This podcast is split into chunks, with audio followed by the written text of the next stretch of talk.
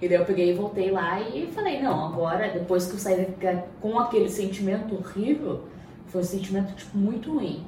Não foi pelo corte de cabelo, não foi por nada, foi, cara, por. Não sei, assim, foi muito por, por mim, assim, sabe? Tipo, meu, será que eu não vou ser capaz de cortar o cabelo?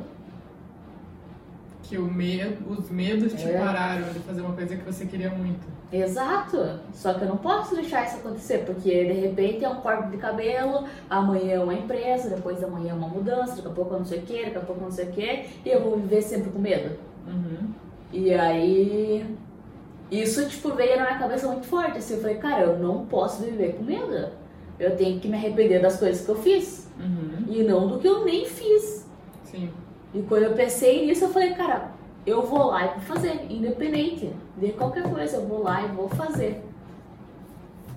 E quando eu fiz, assim, na hora, eu não tava acreditando, tipo, tava cortando o cabelo. Nossa, no entanto que lembra que eu fiquei em choque, fiquei tipo, caraca, tá cortando meu cabelo. E eu fiquei o tempo inteiro com o olho fechado. Uhum. Eu fazia assim. lembra que eu ficava.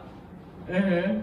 Então eu fiquei tipo, meu, caramba, tô cortando mais o cabelo, não acredito que eu tô fazendo isso. Uhum. Mas eu tô fazendo. Daí eu ficava aquele sentimento dentro de mim, cara, eu tô feliz, eu tô feliz, eu tô fazendo, eu tô fazendo, eu tô fazendo. E vou me arrepender só depois de ter feito, e não Sim. sair daqui com isso, né?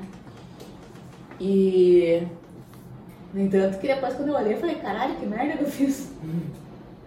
Eu pensei, meu Deus, que merda que eu fiz.